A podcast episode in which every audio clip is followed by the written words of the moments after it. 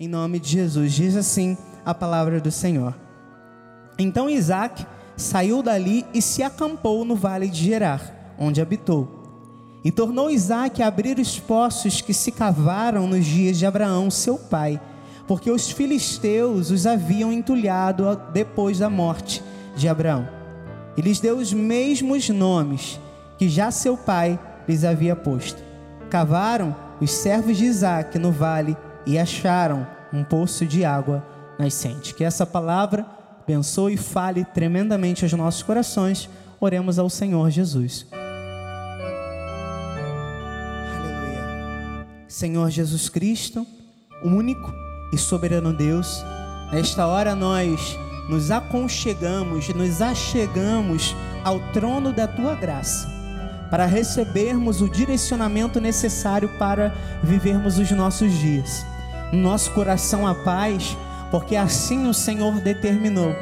E nessa hora, nós nos aquietamos, deixamos de lado as nossas preocupações diárias para focarmos naquilo que é necessário, para focarmos na melhor parte, que é aprender de Ti. Direciona os nossos corações por meio da tua palavra nessa noite e nos dá, Senhor, uma experiência profunda com os teus decretos, com os teus direcionamentos, com a tua palavra, em nome de Jesus. E todo o povo de Deus que assim crê e recebe, diga amém.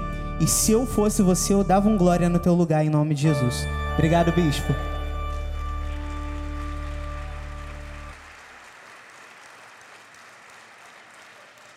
Aleluia.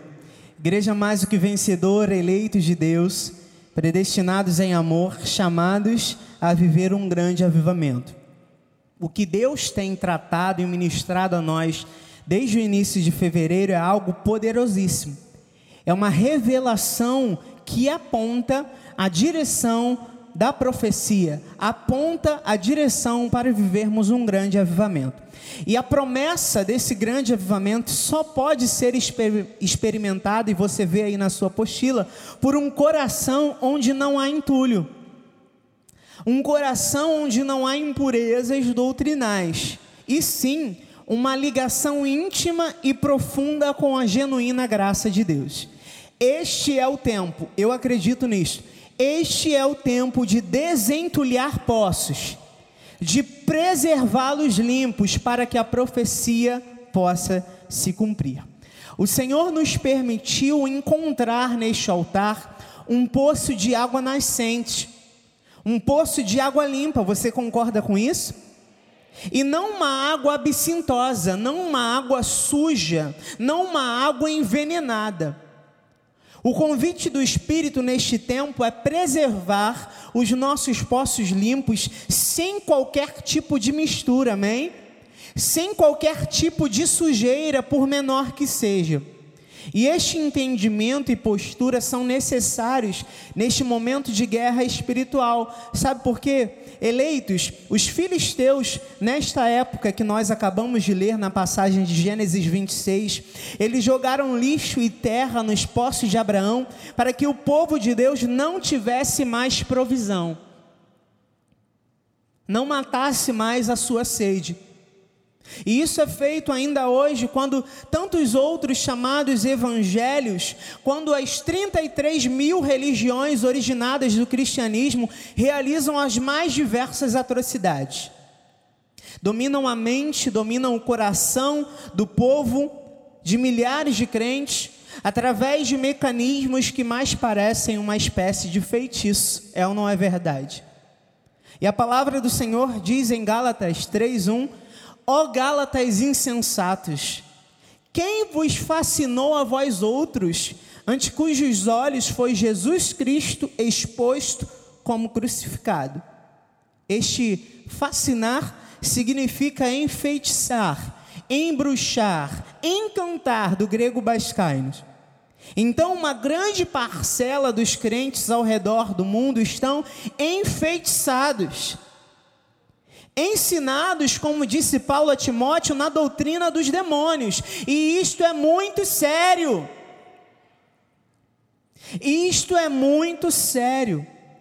O que nós mais vemos hoje são igrejas, entre muitas aspas, ministérios inteiros, pastores, pasmem amados, pastores, chamados pastores, que dominam as pessoas, que representam uma série de coisas, e quando eu falo pastores, eu falo pastores novos e antigos, que representam de tudo, menos o Senhor da igreja. Nós estamos vivendo um tempo onde um sistema tenta a todo momento e a todo custo entulhar poços, esconder a possibilidade de encontrar água limpa. Então, o Senhor quer nos usar para promover uma grande limpeza espiritual através de um desentulhar de vidas, através de um descortinar de olhos e por meio da pregação da verdade. Fazermos o que, bispo? Destronarmos o espírito do engano, presente no coração de tantas pessoas. Isso é avivamento, e clamar por isso é uma responsabilidade nossa. A palavra diz em Abacuque 3:2 e essa palavra tem movido meu coração há algum tempo. Tenho ouvido, ó Senhor, as tuas declarações e me sinto alarmado. Aviva a tua obra, ó Senhor, no decorrer dos anos e no decurso dos anos, faze-a conhecida. Na tua ira, lembra-te da misericórdia. Olha que palavra profunda, eleitos de Deus. Percebam o nível do clamor do profeta.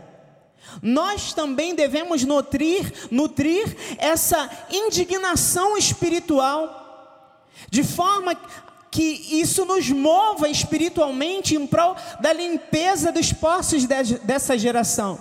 E eu posso dizer por mim, pela minha casa, pela minha família, há uma santa indignação no nosso espírito.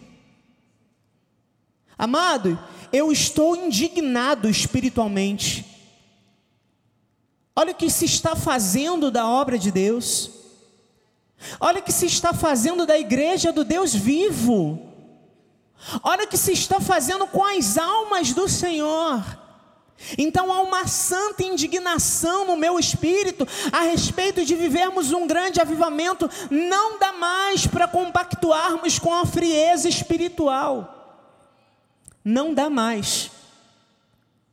Percebam o que fizeram com a noiva de Cristo nos nossos dias. Olha o que tem sido feito da igreja. E perdão pela expressão, mas lançaram a noiva na, na sarjeta. Lançaram a noiva no lixo. E cada dia mais surgem mais ministérios, evangelhos, entre aspas, que tornam a igreja um objeto de vergonha um objeto de escarnecimento, chamados pastores que pervertem os fiéis com feitiços, com fascínios. Eleitos, isso precisa gerar em nós uma santa indignação. Assim como disse o salmista no Salmo 99, vers... Salmo 69, versículo 9: Pois o zelo da tua casa me consumiu as injúrias do que te ultrajam caem sobre mim. Veja, o que fazem contra a casa do Senhor parece que o fazem a mim. É esse nível de indignação espiritual que precisa nos mover a fazer algo, amados. Não podemos ficar parados diante de tantas atrocidades. Nós precisamos mostrar claramente no mundo espiritual e para quem está lá fora qual é a nossa posição. A verdade que precisa ser pregada. Isso precisa mover o nosso coração. Eu não posso aceitar as injúrias. Eu não posso aceitar os insultos. Isso tudo é entulho, amado. Embota a vida impede jorrar das águas limpas. O zelo pela obra deve ser abundante em nossos corações, para que possamos desfrutar do avivamento. Então, não podemos mais, e eu e você não podemos compactuar com isso. Podemos, precisamos nos posicionar, precisamos mostrar claramente quem nós somos. Não dá mais para compactuarmos com o que vive a maioria dos cristãos ao redor do mundo, sendo frequentadores de igreja. O Senhor não nos chamou para sermos frequentadores de igreja, o Senhor nos chamou para pertencer, para criar raízes e a partir disso levar lá fora a salvação que as pessoas precisam. O Senhor não nos chamou a engordar espiritualmente, amados. É tempo de levar o conhecimento lá para fora. É tempo de pregar o reino. É tempo de pregar a palavra, e assim como Abacuque, nós temos ouvido a voz de Deus através deste altar e estamos alarmados. Temos ouvido, Senhor, as tuas declarações e estamos alarmados. E diante de tantos poços sujos, cheios de entulho, nós clamamos assim como disse o profeta: aviva a tua obra, Senhor. Aviva a tua obra em nossos dias. No decorrer dos anos, faze-a conhecida. Em nome de Jesus, esse deve ser o nosso clamor. Nós queremos vivenciar este, este grande avivamento e que comece por nós, que comece através da nossa vida, que a nossa vida seja uma pregação clara e evidente do Evangelho de Cristo. 2 Coríntios 3, 2 a 3 diz: Vós sois a nossa carta, escrita em nosso coração, conhecida e lida por todos os homens, estando já manifestos como carta de Cristo produzida pelo nosso ministério, escrita não com tinta, mas pelo Espírito do Deus vivente, não em tábuas de pedra, mas em tábuas de carne, isto é, nos corações. Nós, nós somos a resposta para este mundo perdido. Nós temos em nós a força necessária para abrir os poços cheios de lixo de terra, de entulho e fazer jorrar a água limpa da graça de Deus. Nós somos a carta de amor escrita por Jesus e endereçada ao mundo com o propósito de sermos instrumento do Deus vivo instrumentos de avivamento, não porque tenhamos um conjunto de leis escritas em tábuas a seguir, mas porque há um senso de moralidade e santidade escrito e inscrito nos nossos corações. Não há espaço para sujeira em nós. Não há espaço para sujeira no, nos nossos poços. Não há espaço para entulho em nós, porque nós estamos compromissados em viver um avivamento. Porque nós entendemos que avivamento não é algo que se recebe, é algo que se busca. Vou repetir: avivamento não é algo que se recebe, é algo que se busca. E só encontra quem busca. Só vive quem luta por isso, quem clama por isso, quem vive em função disso. E é preservando os nossos poços limpos que vemos o mover de Deus se manifestando em nossa vida. Você está entendendo porque é tão importante não misturarmos outros tipos de água à água da graça? O que, que acontece quando nós misturamos água suja com água limpa? Você pode me responder o que, que acontece? A água fica suja. Então não dá para misturar água limpa com água suja. Não dá para misturar, não dá para buscar em outras fontes. É por isso que nós pode, não podemos buscar em outras fontes, em outros poços, aquilo que nós recebemos gratuitamente na graça de Deus. Eleitos, o que se tem feito com o Evangelho de Cristo aí fora é absurdo. Nós vemos com o apóstolo, nós vimos com o apóstolo no domingo, é preservativo ungido, é o culto do pet, agora tem o ar também, o ar profético, é uma bexiga que você compra por apenas 500 reais, tá? é o ar do pastor e da pastora que estão ali dentro. E aquele ar, quando você estoura dentro da sua casa, coisas incríveis acontecem. Olha o que se tem feito com a obra de Deus.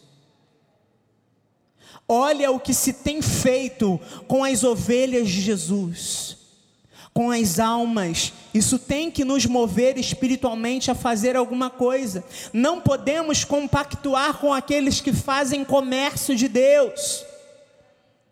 Estão comercializando a fé, amados. Nós não podemos aceitar isso.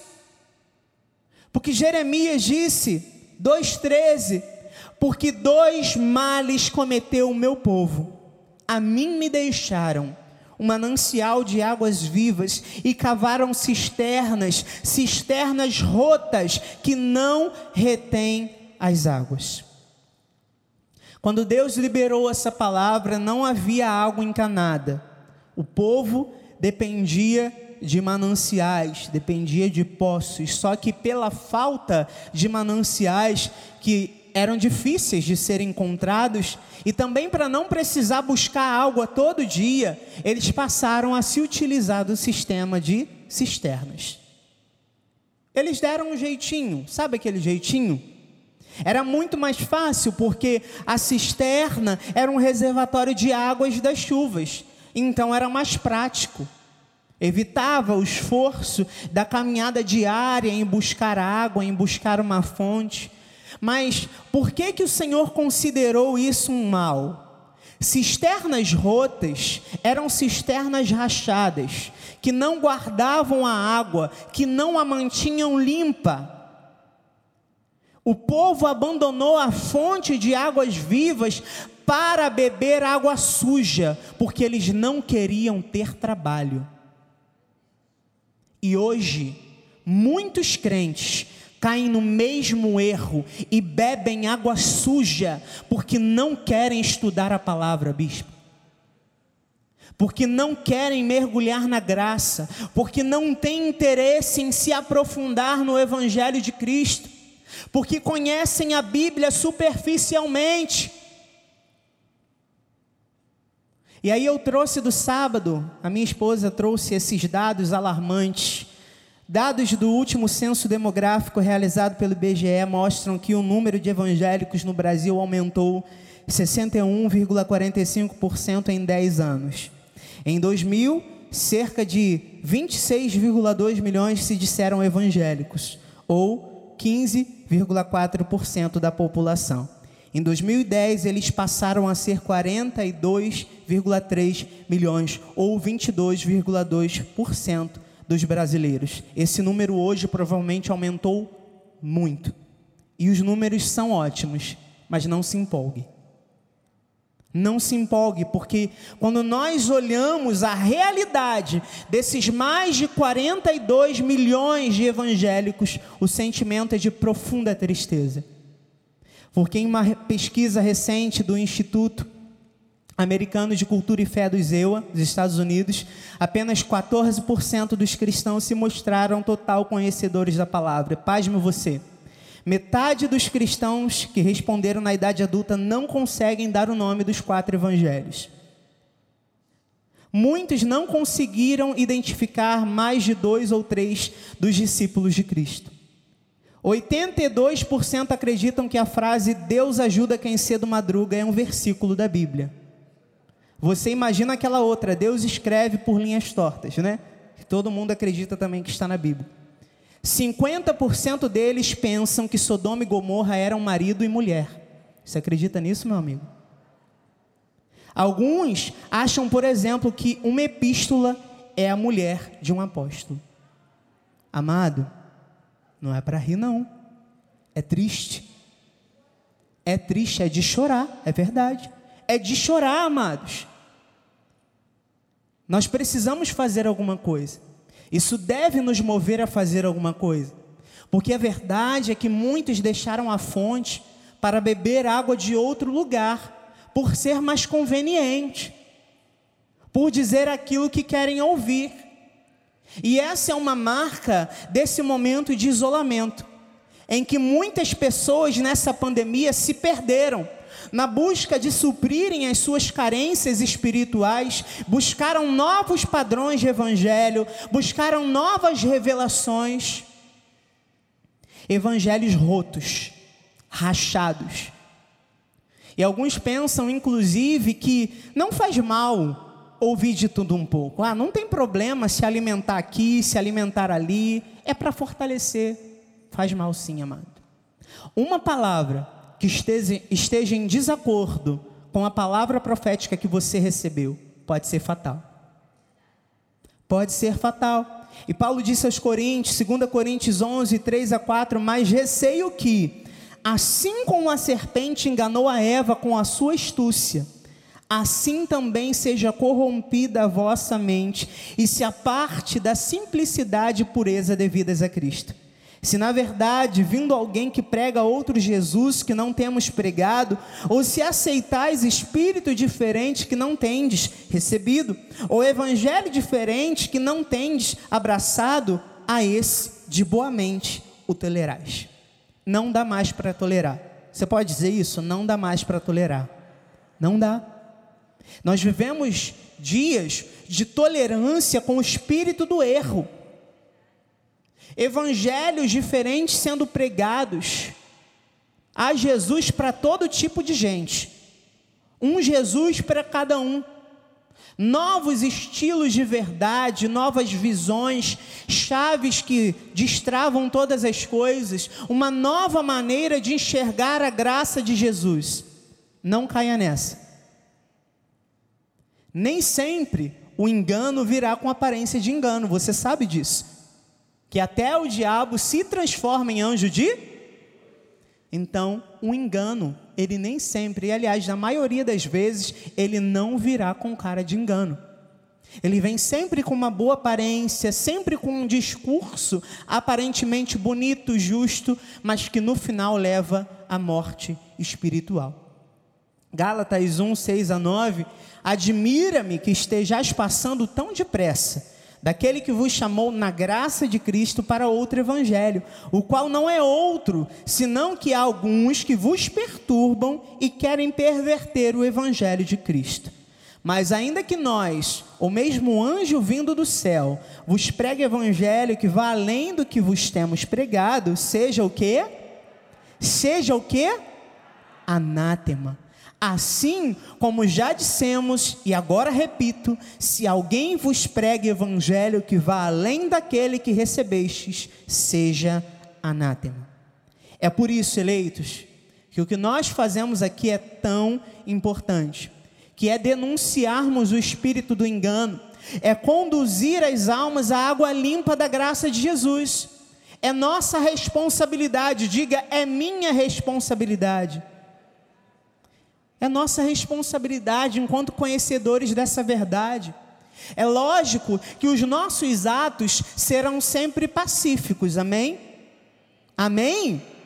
As nossas palavras serão sempre temperadas com sal, amém? Mas nós não estamos aqui para condenar ninguém. Só que é preciso dizer a verdade, ainda que ela doa.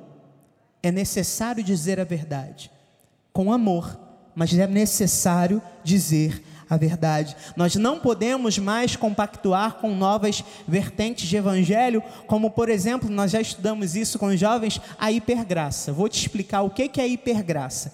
Hipergraça é um novo, novo tema, né? é uma nova vertente de evangelho que surgiu por aí. Hipergraça, o que é isso? É uma nova leitura da graça de Jesus.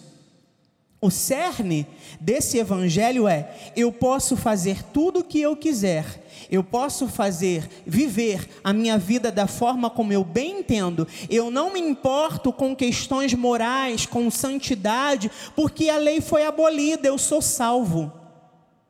Então eu posso fazer o que eu quiser. Com o meu corpo, com a minha sexualidade, Deus não se importa com isso, eu sou salvo. Olha a falácia do movimento. Olha a falácia desse evangelho. A graça não nos isenta da responsabilidade de viver em santidade, porque sem santidade, ninguém, ninguém verá o Senhor, ninguém verá o agir de Deus. Só que o movimento troca a liberdade por libertinagem.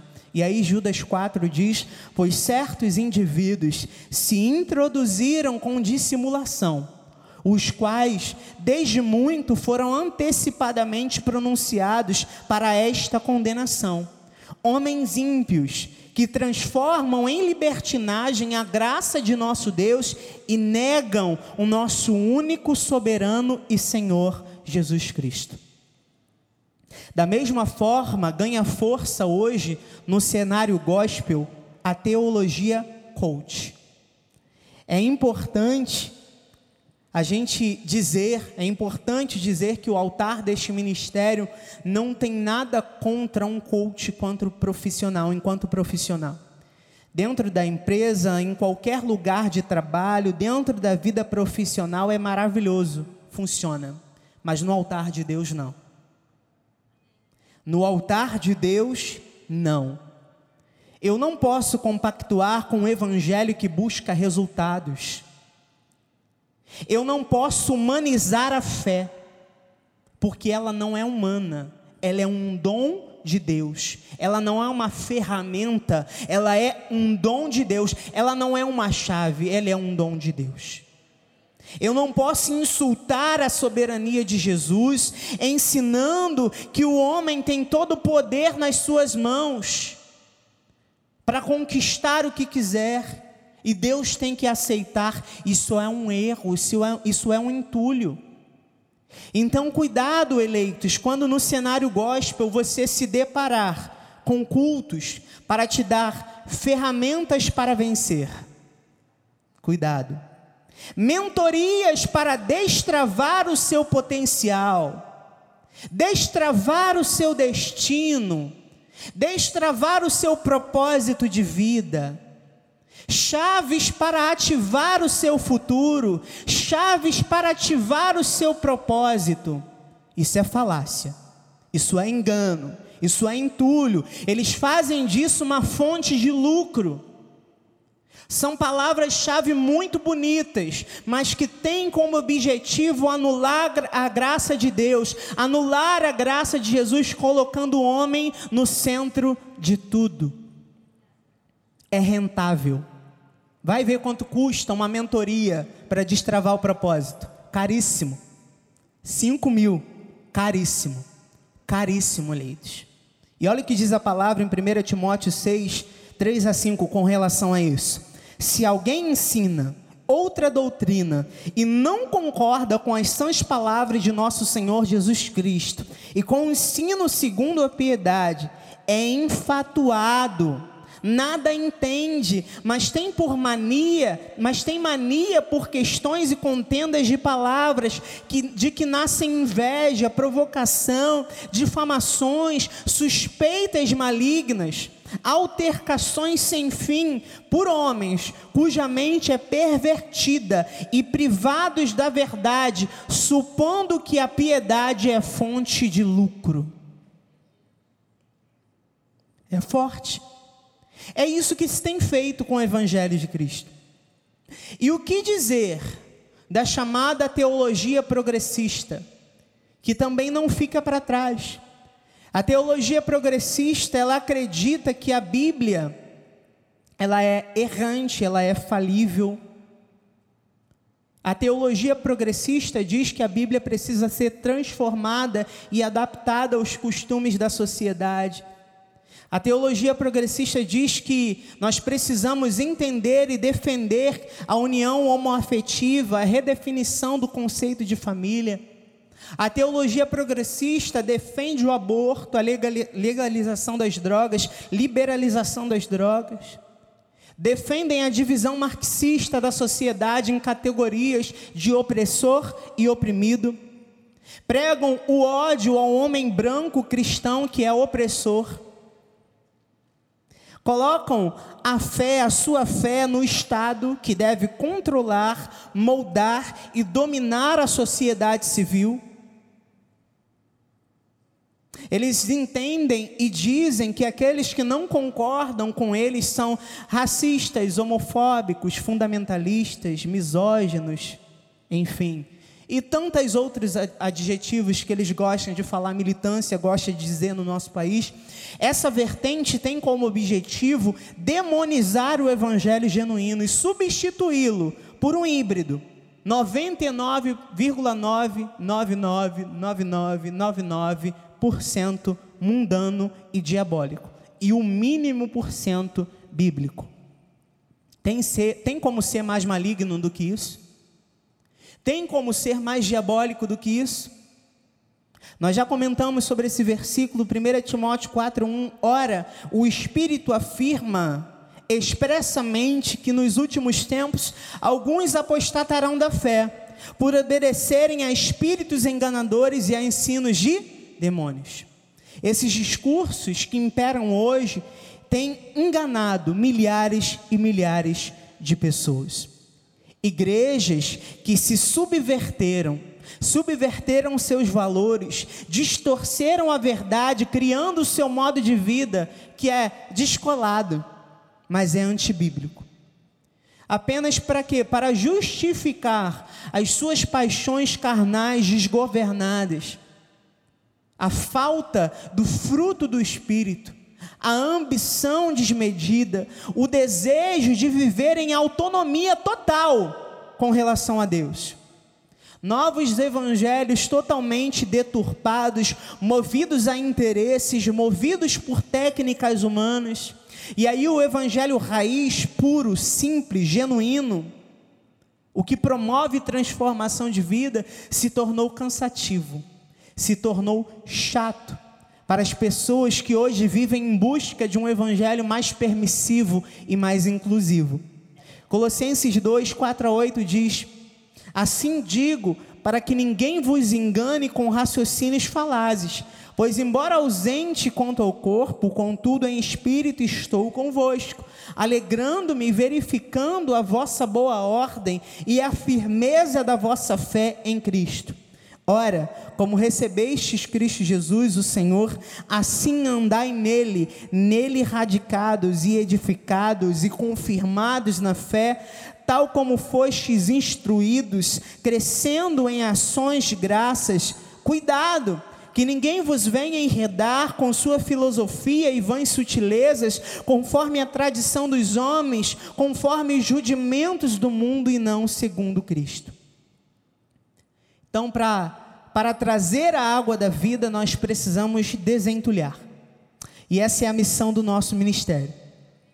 Essa é a nossa missão nesse tempo de avivamento. Utilizarmos o nosso alcance para criar a ambiência espiritual necessária para que o Senhor se mova. Amados, é uma emergência. Ainda há muitos poços entulhados de terra e lixo e para que o avivamento aconteça, é necessário que a sujeira saia. O Senhor nos chamou a limpar os poços dessa geração.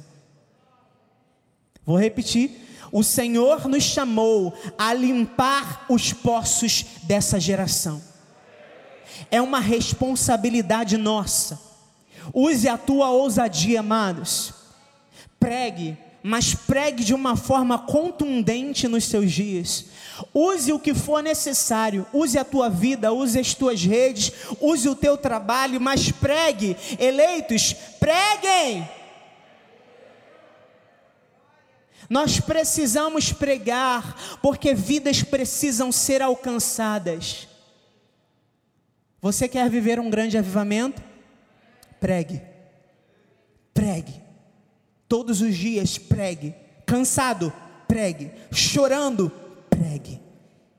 Porque nós queremos viver um grande avivamento.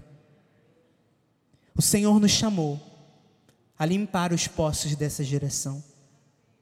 É tempo de desentulhar vidas. Assim como Isaac, e eu me lembro agora da nossa passagem principal, cada um com a sua pá. Sabe o que é essa pá? é a pregação da verdade, é a pregação da graça. Quanto mais pregarmos, quanto mais testemunharmos da graça de Jesus, quanto mais mostrarmos a obra de Cristo através do nosso testemunho, mais poços vão sendo limpos. até que a água limpa venha jorrando nas vidas, venha jorrar sobre essa geração. É tempo de nos unirmos para isso, amados. Nós não podemos estar separados, preocupados com as nossas próprias vidas, enquanto há milhares de pessoas dependendo da nossa pregação. É tempo de unidade. Quando nós estamos unidos e cada um faz a sua parte, sem desfalecer, sem desanimar, os planos do mal são frustrados. A palavra do Senhor diz em Neemias 4, 15 a 20: E sucedeu que, ouvindo os nossos inimigos, que já o sabíamos, e que Deus tinha frustrado o desígnio deles, voltamos todos nós ao muro, cada um a sua obra. Eu disse cada um a sua. Daquele dia em diante, metade dos meus moços trabalhava na obra. A outra metade empunhava lanças, escudos, arcos e couraças e os chefes estavam por detrás de toda a casa de Judá. Os carregadores, que por si mesmos tomavam as cargas, cada um com uma das mãos fazia a obra e com a outra segurava a arma. Os edificadores, cada um trazia a sua espada à cinta e assim edificavam. O que tocava a trombeta estava junto de mim. E disse eu aos nobres, aos magistrados e ao resto do povo: Grande e extensa é a obra, e nós estamos no muro muito separados, longe uns dos outros. No lugar em que ouvirdes o som da trombeta, para ali a a ter conosco, o nosso Deus pelejará por nós. Unidade é a base para um avivamento. Não existe avivamento sem unidade de espírito, de fé, uma só alma, lutando juntos pela fé evangélica. Vou repetir: não existe avivamento sem unidade. Nós precisamos estar unidos uns aos outros. É necessário superar contendas, coisas que aconteceram no passado, situações que aconteceram com meu amigo que está do meu lado, nesse tempo de avivamento, é necessário superar, porque sem unidade não existe avivamento.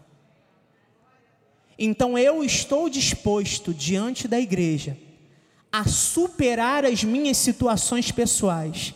Sabe por quê, amados? Eu quero viver o avivamento. E eu não quero, bispo nacional, que nada me prenda. Eu preciso viver esse avivamento. Então eu deixo de lado aquilo que se passou. Quem me feriu, quem me magoou, quem fez alguma coisa contra mim, porque eu estou em aliança com uma palavra profética que diz que eu vou viver um grande avivamento. Não me importa o que me fizeram, eu quero viver um avivamento. É tempo de liberar perdão. É tempo de nos unirmos e estarmos em aliança uns com os outros, para que a palavra profética se cumpra, amados. É necessário unidade. É necessário que todos se envolvam e assumam um compromisso firme com a palavra profética e uns com os outros, participando da obra. Como nós lemos, cada um na sua obra, entendendo que nós estamos em guerra, então nós não vamos baixar a guarda. Com uma mão, nós edificamos, com a outra, nós seguramos a nossa espada que é a palavra de Deus. Não há separação entre nós.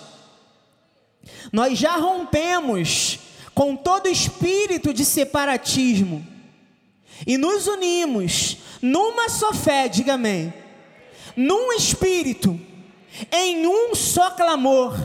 Nós estamos em unidade. A trombeta está anunciando neste lugar: ajuntai-vos. É tempo de avivamento. E nós nos ajuntamos com a certeza de que o nosso general, o Senhor Jesus Cristo, pelejará por nós. Ele saiu para guerrear. E quando ele sai em tua defesa, não há nada que permaneça de pé. Ele equipou o seu exército, que somos nós, com armas poderosas em Deus, para destruir fortalezas, anular sofismas e toda altivez que se levante contra o conhecimento de Deus levando cativo todo pensamento à obediência de Cristo, desentulhando os seus poços, mostrando a essa geração e as próximas que virão após ela: Jesus vive e reina. Ele é o Senhor dos senhores. A graça é a fonte das águas. Aqui há uma água limpa. Eu tenho dentro de mim uma água limpa para liberar sobre essa geração. É tempo de testemunhar. É tempo de testemunhar. E eu quero propor que eu e você essa semana testemunhemos de forma mais contundente que Jesus vive e reina. Vamos testemunhar, amados, na nossa vizinhança. Vamos testemunhar no nosso lugar de trabalho vamos testemunhar no nosso local de estudo, vamos testemunhar que Jesus vive e reina. E eu quero terminar com o Salmo 93: Reina o Senhor, revestiu-se de majestade, de poder se revestiu o Senhor e se cingiu, firmou o mundo que não vacila Desde a antiguidade está firme o teu trono, tu és desde a eternidade. Levantam os rios, ó Senhor, levantam os rios o seu bramido, levantam os rios o seu fragor. Mas o Senhor nas alturas é mais poderoso que o bramido das grandes águas, do que os poderosos vagalhões do mar. Fidelíssimos são os teus testemunhos a tua casa convém a santidade, Senhor, para todo sempre. É tempo de sairmos. É tempo de anunciarmos. É tempo de conquistarmos as almas que ele já determinou que são dele. É tempo de proclamarmos no mundo santidade ao Senhor. É tempo de mudança, é tempo de transformação e o Senhor quer nos usar para isso. Eleitos, nós somos os instrumentos. Nós somos o canal que Ele quer usar para promover um grande avivamento no mundo. Esse é o tempo da igreja. Nós não vacilaremos os nossos poços estão limpos e o nosso coração avivado para proclamarmos um tempo de santidade ao Senhor e vermos almas rendidas a Cristo, porque este é o verdadeiro avivamento. Amém? Assim seja, assim disse o Espírito da graça de Deus.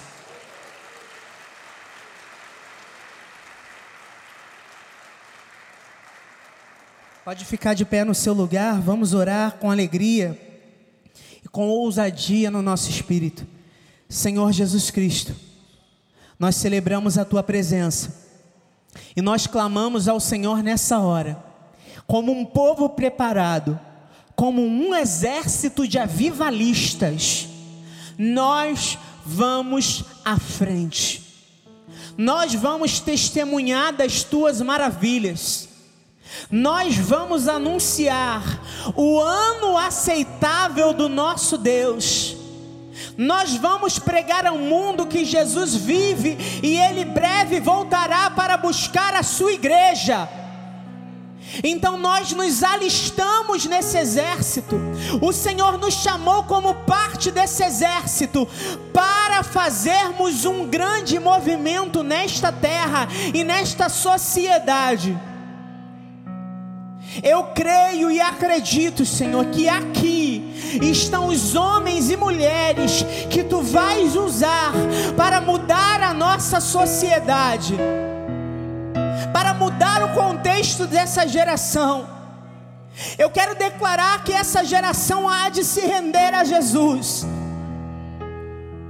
Essa geração há de se render a Jesus. Eu determino no mundo espiritual, juntamente com a tua igreja nessa hora, Pai, declarando sobre as gerações futuras, Senhor. Em nome de Jesus, determinando sobre a vida dos meus filhos que eu não conheço ainda, tu já conheces, determinando sobre a vida de netos aqui representados, declarando sobre a vida de filhos, filhas, sobrinhos, sobrinhas, toda a nossa parentela, aqueles que ainda nem nasceram, a glória do Senhor será sobre eles, e com eles irá um fogo santo. Eles serão testemunhas do teu agir, eles serão também instrumento de mudança. A mudança que nós estamos vivendo hoje, o avivamento que nós estamos vivendo hoje, não vai morrer em nós.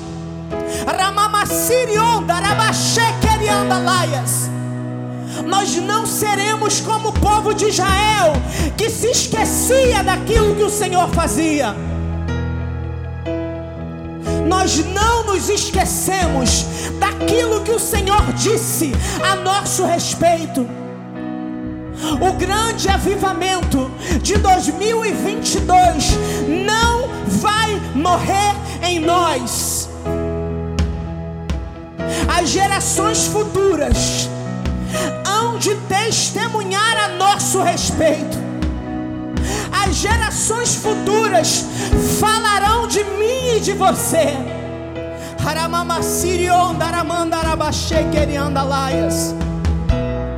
E o nome do Senhor será conhecido através da nossa vida nesse tempo. Envia-nos, Senhor.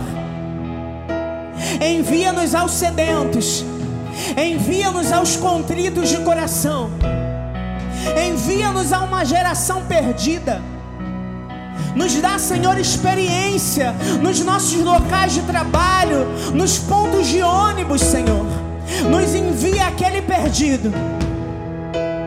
Nos envia aquela perdida.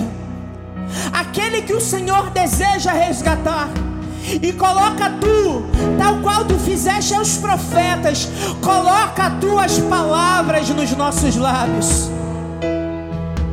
Aquilo que nós precisamos dizer e aquilo que nós precisamos pregar. Nós estamos em aliança nesse momento contigo, Senhor. Nós estamos em aliança com essa palavra profética e nós não voltaremos atrás em nome de Jesus. Amém, Senhor. Nós estendemos as nossas mãos a Ti, te louvando, te bendizendo, te agradecendo, porque temos a Tua proteção, Pai. Temos a tua proteção sobre as nossas casas, sobre as nossas vidas. Então, por isso, nós sabemos que, como boca profética neste tempo, nenhum mal sucederá contra as nossas vidas e praga alguma sobre as nossas casas. Por isso, nós saímos daqui em paz, em segurança, debaixo da tua proteção e debaixo, Senhor, da guarda angelical. Nós cremos e profetizamos neste tempo que não haverá uma só cidade e que não haverá um só país que não ouvirá a palavra da graça que sai deste altar. Nós assumimos uma aliança com esse ministério e saímos daqui para pregar a verdade, para ser boca neste tempo, porque o Senhor conta com a igreja Cristo vive, em nome de Jesus. Glória a Deus! E agora que a graça, a paz, a misericórdia, o amor, as doces comunhões do Teu Espírito hoje e sempre se manifestem em nossas vidas. Saímos daqui para pregar o Reino, saímos daqui para pregar a palavra. Saímos daqui para desentulhar poços, em nome de Jesus, graça e paz. Deus é contigo, igreja.